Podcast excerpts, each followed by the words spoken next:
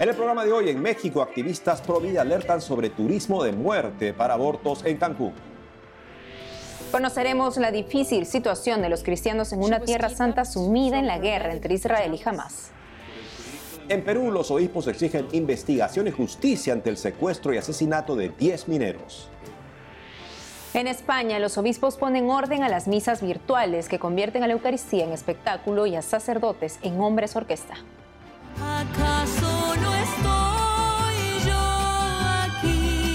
Le presentamos el videoclip oficial de la película Guadalupe, Madre de la Humanidad, interpretada por la popular cantante argentina Atenas. Natalie, feliz solemnidad de Nuestra Señora de la Inmaculada Concepción. Así es, Eddie, feliz solemnidad también para ti y para todos nuestros televidentes de nuestros estudios en Lima, Perú. Gracias por acompañarnos en EWTN Noticias. Soy Eddie Rodríguez Moreno. Un gusto estar con ustedes. Yo soy Natalie Paredes. En el Día de la Inmaculada Concepción de la Virgen María, iniciamos las noticias desde México. En el balneario de Cancún, la vida de las mujeres embarazadas y de los niños por nacer está bajo amenaza. Nuestro corresponsal Diego López Colín explica esto y más. El pasado 23 de noviembre, Mary Stops abrió una clínica en la ciudad de Cancún, en el estado mexicano de Quintana Roo, generando preocupación entre los líderes pro vida de lo que calificaron como turismo de muerte. Mary Stops International ofrece servicios de salud sexual y reproductivo, incluido la interrupción legal del embarazo, es decir, abortos. Según su sitio web en México, esta institución tiene presencia en dos estados. Alinson González, quien es gerente de operaciones de la plataforma Provida con participación, expresó su preocupación por la posible explotación de la situación de las mujeres embarazadas. Con datos de la Secretaría de Turismo del Gobierno de México, se informó que Cancún atrajo el 46.6% de los poco más de 14 millones de viajeros internacionales recibidos en el país durante los primeros ocho meses del año. Por lo que para González, en entrevista con EWTN, sugirió que la apertura de clínicas de aborto en destinos turísticos podría convertirse en una opción para mujeres estadounidenses, especialmente después de la anulación de la sentencia de Roe vs. Wade, que permitía el aborto en Estados Unidos. La líder Provida señaló que la idea de pagar unos cuantos cientos de dólares por un vuelo redondo, algunos días de hospedaje en un hotel todo incluido, y además el procedimiento para cometerse el aborto es sumamente llamativo. Dijo que el verdadero apoyo para las mujeres debería ser dar ayudas integrales, abordando necesidades como la educación, el empleo digno, servicios de salud y políticas públicas que permitan a las mujeres ser madres y desarrollarse personal y profesionalmente.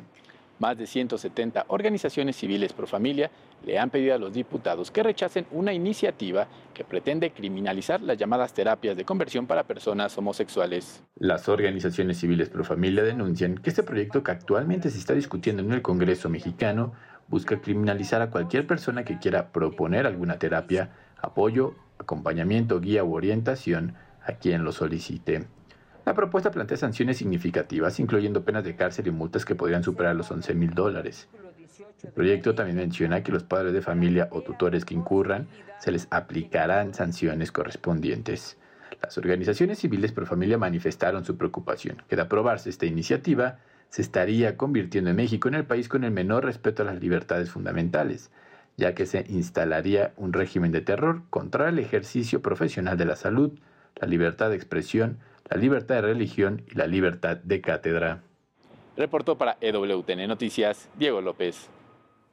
Y en Perú a la crisis política se suma otra muy preocupante sobre la seguridad. La iglesia no está al margen de los acontecimientos y con mirada vigilante plantea mensajes firmes y esperanzadores a la vez. Nuestra corresponsal Bárbara Socorro nos informa. La Conferencia de Obispos Peruanos exige una investigación exhaustiva y justicia ante el asesinato de 10 mineros al norte del país. La minería es la actividad económica principal en el Perú. El sábado 2 de diciembre, en la madrugada, 20 trabajadores de Mina Poderosa fueron secuestrados y llevados a un socavón, donde desconocidos les lanzaron dinamita. Murieron 10 mineros la policía sospecha de mineros ilegales. Ante los hechos, el presidente de la conferencia episcopal, Monseñor Miguel Cabrejos, planteó la preocupación de la Iglesia por el estado de la sociedad peruana. ¿Cómo es posible que un ser humano le quite la vida a otro de manera tan cobarde? ¿Acaso el afán del dinero o del poder están por encima del valor sagrado de la vida humana? Hay siete detenidos. La extorsión es otra de las hipótesis del crimen. Por el CMC, los Tigres. Ahora les cuento que en Cajamarca, Sierra Norte del Perú, un sacerdote fue golpeado por un funcionario del Estado por defender un terreno de la iglesia. Miren cómo lo agreden al padre, personas mayores.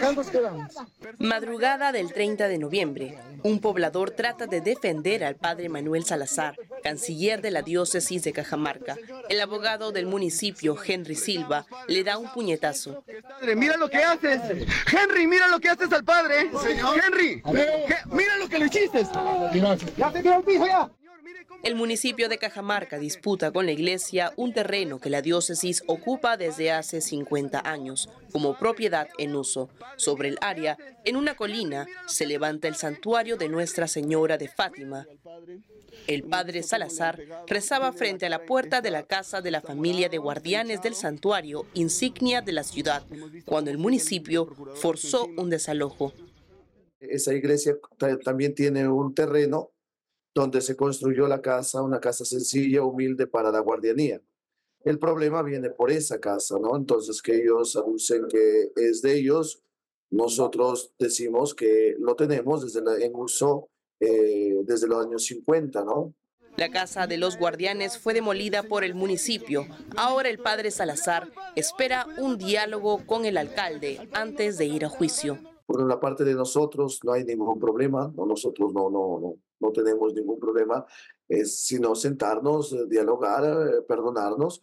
Y si en algún momento la municipalidad, pues con documentos, llegando a acuerdos, nos dice que revertamos esa propiedad, pues se puede hacer sin violencia, ¿no? Se puede hacer sin, sin violencia, se puede hacer sin, sin, llegar a maltratarnos, sin llegar a golpearnos, se puede hacer, ¿no? Porque yo creo que primeramente debe primar los, los mandatos del Señor.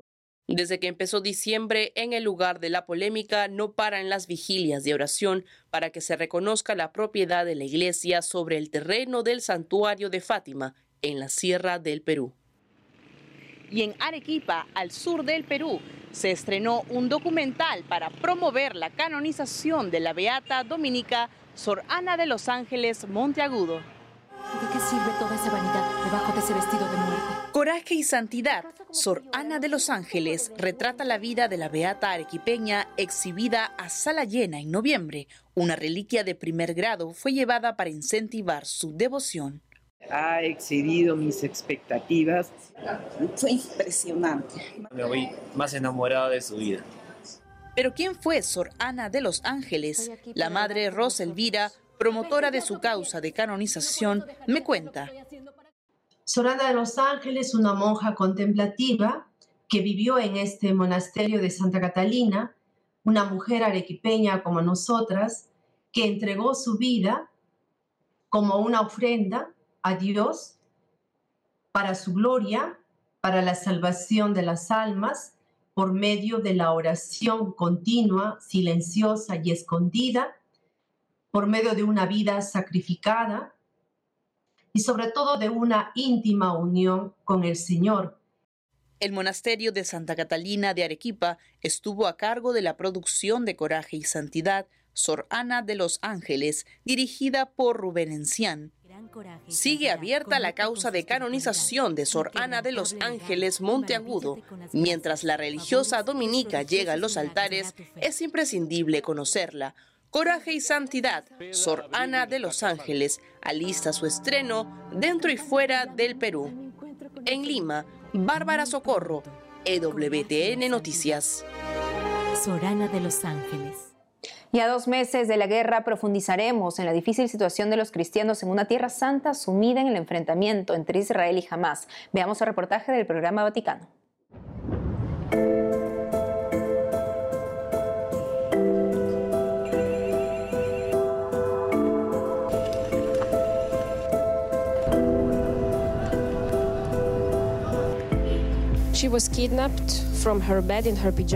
La secuestraron de su cama en pijama junto a otras chicas.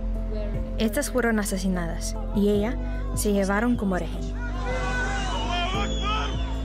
My mother, my sisters, my brothers Mi madre, mis hermanas, mis hermanos y sus hijos han sido asesinados en un abrir y cerrar de ojos. No es fácil. Fueron 13 vidas. No es una simple estadística. Son personas con las que convivía y de las que tengo muchos recuerdos.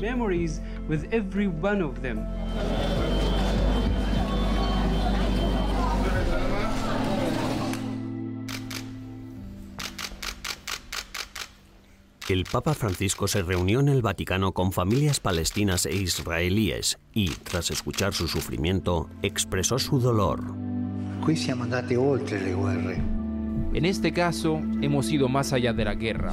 Esto no es hacer la guerra, esto es terrorismo. Por favor, avancemos en busca de la paz, recemos por la paz, recemos fervientemente por la paz.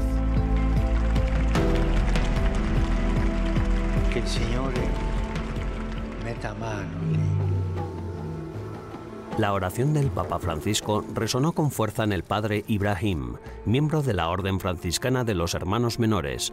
La orden lleva más de 800 años trabajando en Jerusalén, preservando y estudiando los lugares del patrimonio cristiano. Tras su encuentro con el Papa Francisco, el padre Ibrahim compartió la horrorosa situación actual de sus hermanos y de la minoría cristiana en Tierra Santa. Cuando iniziata la guerra, eh, el 7 de octubre. Cuando empezó la guerra el 7 de octubre, estábamos iniciando el curso escolar con todos los niños musulmanes y cristianos recitando la oración de San Francisco, Haz de mí un instrumento de paz. Vimos llegar los misiles y comprendimos que estaba ocurriendo algo extraordinario, algo que no podía ser normal. Normale. La situación de los cristianos en Tierra Santa ha sido difícil durante siglos y nada fácil en los últimos tiempos, pero con el comienzo de esta terrorífica agresión, la situación se ha vuelto aún más alarmante. Si hablo de los cristianos de Belén, pues la mayoría de los cristianos de Tierra Santa están en la zona de Belén. Están pasando por un momento muy difícil. Todos trabajan en el sector turístico, que ahora está bloqueado, todos están en paro y más después de los años sin trabajo debido a la pandemia. Se suponía además que estos días Belén iba a estar llena de turistas y peregrinos, pero todo el mundo ha cancelado, no hay nadie. Belén está sin peregrinos, muerta, es una ciudad fantasma. Pellegrini, morta, fantasma. Todos los cristianos de Jerusalén trabajan en el sector turístico, incluidos los de Nazaret y las zonas del norte. Todos están desesperados. Estoy muy preocupado por la presencia de cristianos en Tierra Santa, pero también por la iglesia, porque si todos los cristianos se van, los lugares santos se convertirán en meros museos. Sin cristianos, perderían su significado. Es una preocupación para todos y la iglesia está preocupada.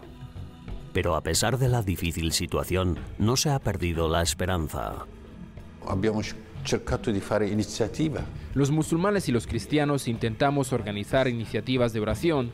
Lo hicimos dos veces, incluso con la presencia del custodio, la presencia del patriarca, el cardenal Pierre Battista, también con los niños. Los dibujos que hicieron, las frases que escribieron, eran todas sobre la paz. Todo el mundo quiere la paz. Nadie habló de odio, nadie habló de venganza, nadie habló de guerra. Todos claman por la paz. Los fieles de Jerusalén tienen miedo, pero no han abandonado la oración.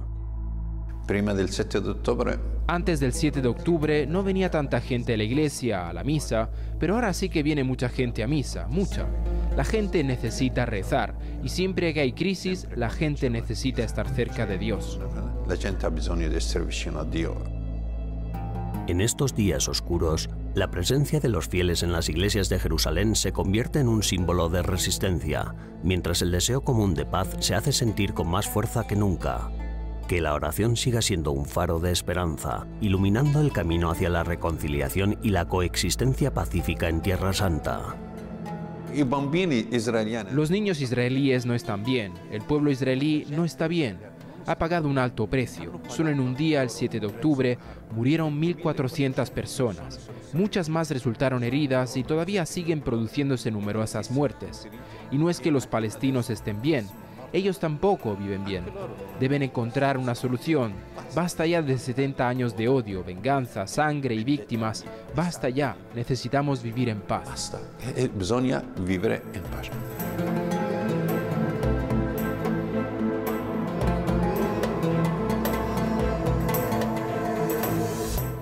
Hacemos una pausa y al volver, hoy es la solemnidad de la Inmaculada Concepción de la Virgen María. Le explicamos el profundo sentido de esta fecha.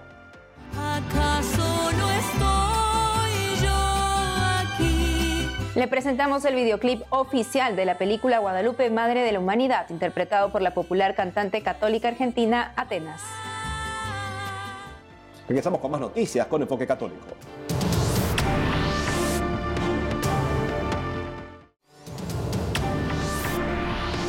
Ahora les contamos que la Conferencia Episcopal Española actualizó las indicaciones sobre la transmisión por Internet de las celebraciones litúrgicas para preservar la sacralidad. Les presentamos un informe detallado sobre cuáles son estas medidas en España y las adoptadas por la Iglesia en otros países de Latinoamérica. Veamos. En septiembre del 2020, el Papa Francisco invitó a volver a la normalidad de la vida cristiana, es decir, regresar a las iglesias para participar en la misa, ya no de manera virtual. Sin embargo, las misas online se fueron quedando. Por eso en España, los obispos vieron necesario poner orden. Tras su reciente asamblea de noviembre, acordaron que los sacerdotes no deben ser hombres orquesta, es decir, ser el celebrante y operador de cámara y otros a la vez. La Eucaristía no es un espectáculo, que las celebraciones no se hagan en una sala cualquiera, sino en un lugar sacro. Celebrar para la comunidad presente, pero teniendo en cuenta la virtual. Que la celebración no se quede archivada. La Eucaristía es actual. Monseñor Alberto González de la Arquidiócesis de Toledo dice que las misas virtuales son para los feligreses que por la edad o salud no puedan desplazarse hasta un templo. Es muy laudable, pero mm, no vamos al qué, sino al cómo. ¿Cómo ha de ser esa transmisión? ¿Cómo ha de celebrar el sacerdote tratando de desaparecer él para que el protagonista sea Jesucristo? ¿Cómo ha de ser la música? ¿Cómo están educados los fieles que aparecen allí? De qué manera comulgan, cómo se comportan, cómo son los lectores. Entonces, el hecho de la transmisión es muy positivo solo para que sea usado por quien no puede estar físicamente. En ese sentido, Monseñor González recuerda cómo debe ser la correcta disposición de un feligrés en la Santa Misa, sea virtual o presencial.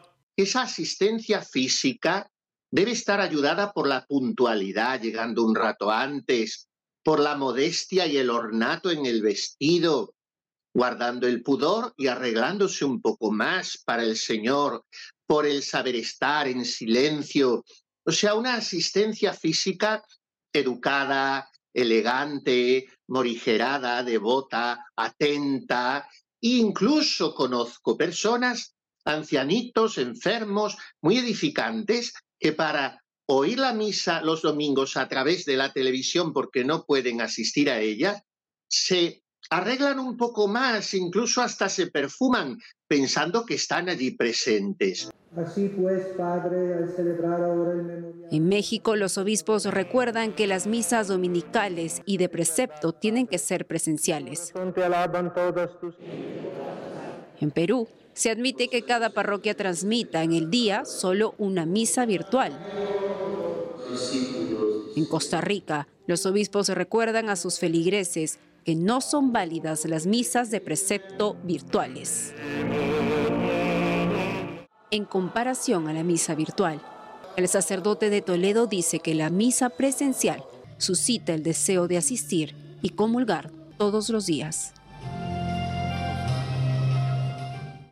A fines de noviembre, el Papa recibió en audiencia a los miembros de la Federación Italiana de Semanarios Católicos y de la Unión de Prensa Periódica Italiana, a quienes dio consejos para comunicar con ética. Escuchemos el mensaje útil a todos los medios de comunicación. En los últimos años, diversas innovaciones en los últimos años, diversas innovaciones han afectado a su sector y por eso es necesario renovar siempre su compromiso con la promoción de la dignidad de las personas, con la justicia y la verdad, con la legalidad y la corresponsabilidad educativa. Los semanarios católicos llevan esta mirada sabia a los hogares. no se limitan a dar las noticias del momento que se quiebran fácilmente, sino que transmiten una visión humana, una visión cristiana orientada a formar las mentes y los corazones, para que no se dejen deformar por palabras gritadas o por crónicas que pasando con morbosa curiosidad del negro al rosa, descuidan la claridad del blanco. Morbosa del negro al rosa, Y vemos en las tristes noticias de estos días, en las terribles denuncias de violencia contra las mujeres, cuán urgente es educar en el respeto y en el cuidado, formar hombres capaces de relaciones sanas. Comunicar es formar al hombre, comunicar es formar sociedad. No abandonen el camino de la formación, les llevará lejos. Sarà esso a portarvi lontano. Por eso es esencial promover instrumentos que protejan a todos, especialmente a los más débiles, a los niños, a los ancianos y a las personas con discapacidad, y protegerlos de la intromisión de lo digital y de las seducciones de la comunicación provocadora y polémica. De una comunicación provocatoria y polémica. Confío su compromiso a San Francisco de Sales y al Beato Carlo Acutis para que guíen sus pasos por los caminos de la formación, de la protección y del testimonio. De la tutela y de la testimonianza. Cada 8 de diciembre la Iglesia Católica celebra la solemnidad de la Inmaculada Concepción de la Santísima Virgen María. Desde España, el padre Antonio María Domenech, párroco de Nuestra Señora de la Asunción en Cuenca, nos cuenta la importancia de esta solemnidad para los católicos.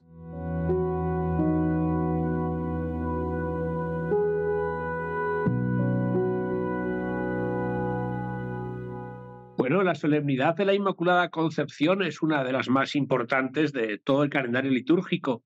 Por aquí, en España, se canta una copla que dice así, si pudo y no quiso, no es Dios. Si quiso y no pudo, no es hijo. Digan pues que pudo y quiso. Es decir, que si Dios eligió a su madre y la quería como madre, y como Dios todo lo puede, la podía hacer concebida sin pecado original y entonces le regaló este privilegio de forma que ella ahora mismo está en el cielo en cuerpo y alma, porque la asunción de la Virgen es una consecuencia de ser inmaculada. Que sea inmaculada concepción significa que fue concebida sin pecado original. Es decir, que desde el primer instante de su ser no tiene ninguna mancha ni ninguna consecuencia del pecado. Es verdad que tenía sueño y se cansaba como Jesús, pero para nada tenía ni pecados ni tentaciones, porque esa es la mujer que le pisa la cabeza al diablo cuando mm, lo dice Dios en el Génesis a Adán y Eva. Una mujer te aplastará la cabeza. Por eso no tiene nada que hacer contra la Virgen. Así que, como para nosotros nuestra madre es la mejor de todas, para Jesús también, y como él se la pudo elegir, eligió a la mejor madre posible. Así que te invito a encomendarte a ella y a pedirle que te dé esa pureza de corazón que ella tuvo y que está deseando darnos a todos como hijos para que nuestro amor sea un regalo del Señor, que es al final el amor.